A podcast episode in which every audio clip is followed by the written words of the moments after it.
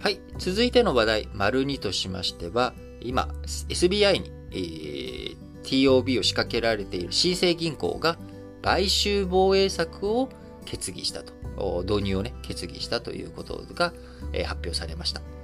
えー、SBI ホールディングス、えー、新生銀行に対して、えー、10月25日までに最大48%の取得を目指す TOB、えー、公開買い付け、えー、株式公開買い付けを今あ、実施しているわけですけれども、えー、SBI のこの申し入れ、えー、提案に対して新生銀行は、まあ、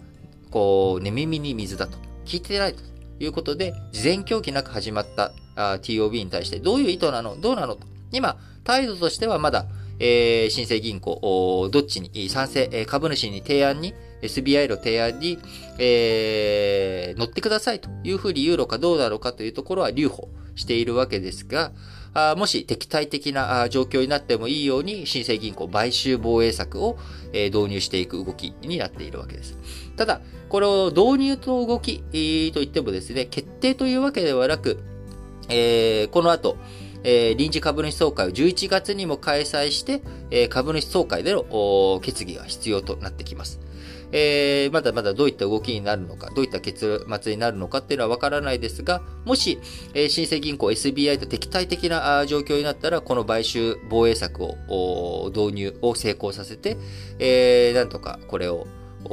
実行したいというふうに、見ているわけですけれども、具体的にどんな買収防衛策内容かというと、まあ、簡単に言うと、SBI 以外の株主に株ばらまきますという、まあ、こういった内容です。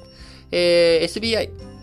の、今、持ち株比率は19.85%ということになっておりますけれども、え他の株主に、こう株をばらまくことによって、え SBI の持ち分比率、持ち株比率をですね、下げていくということによって、えなんとか、え影響力を薄めていこうということになっていきますが、当然、え株をね、ばらまくっていうことになると、株価は下がってしまうと。いうことになりますので、えー、SBI としてはそれ本当に経営陣、ね、えー、株主のためにやってるものなのと、自分たちの保身のためにやってるんじゃないのというような、まあ、こういったあ発言も出てきておりますし、えー、今、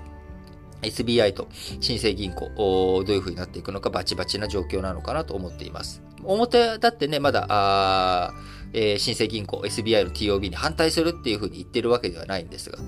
ただ、まあ、SBI の方はですね、経営陣、新生銀行の経営陣も刷新するっていうようなことも言っているわけですから、まあ、このまま戦うことになっていくんじゃないのかなと思います。えー、現状、株価についてはですね、えー、新生銀行株価、SBI が出している TOB 価格を下回って推移しています。で、なんで下回って推移しているかっていうと、えー、結局、買収防衛策、さっき言ったね、えー、ばらまく株を、えー、そうすると新株発行されるんで、1株当たりの価値が下がる。えー、なので株価が下がるという、まあ、こういったあロジックで、まあ、要は買収防衛策が成功するでしょうと。SBI の TOB 失敗するんじゃないのというふうに、えー、市場が織り込んでいるということになっております。えー、これから新生銀行取締役会、今後約30日間にわたって SBI の提案、精査していき、それをもとに TOB への賛否を表明する方針ということになっておりますが、あ新生銀行は SBI からの提案の精査をすると同時に、えー、自らも自分たちの経営陣としてもですね、企業価値の向上につながる手段を探っていかなければ、世の中のですね、支持を集めていくことができないということになりますんで、えー、どういうふうになっていくのかなと。で、最も有力なその株をね、ばらまくんじゃなくて、えー、SBI 以外のホワイトライト、えー、要はね、助けてくれる、自分たちと一緒にタッグを組んでくれるところがどこかいないかということを今、あいろんなあ陣営に打診をしていて、えー、例えばセブンハイホールディングスとかソニーグループっていったあその銀行業も営んでいる、えー、金融業も営んでいるコングロマリットなえー、セブンホールディングス、セブン銀行ですね。で、ソニーグループは、あソニー損保とかあ、金融面でも非常に強いので、まあ、こういったところにどうですかと、新生銀行と一緒に、えー、組みませんかって話をしたりとか、あるいは企業再生ファンドとか、えー、債券や、こういったところにも話をしているということになっておりますが、まあ、SBI と新生銀行、TOB、今年一番まあこう目立った戦いに日本国内ではなっていくのかなと思いますけれども、非常に注目されるポイントかなと思います。えー、特にね、えー、今回退陣する菅総理大臣、総務大臣時代からですね、地銀の再編、えー、そして総理大臣になった後も地銀をどういうふうにしていくのか、あそうした銀行をどういうふうに再編していくのかということに非常に力を、えー、ね、注意、力を発揮して、えー、頑張っていたわけですけれども、えー、そこの機運をね、えー、しぼませることなく、今回の SBI の TOB が成功しても、成功しなくてもですね、えー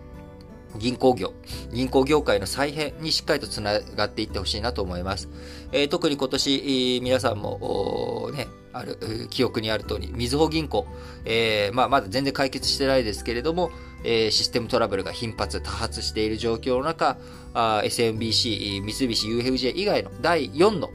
えー、メガバンク構想を掲げている SBI、えー、地銀再編も含めて、え、うまいことを、ね、そこを IT デジタル化の波にも乗せて、金融関係を再編していくっていうことできたらですね、非常にいいんじゃないのかなと思いますので、えー、SBI が成功しても失敗しても、これが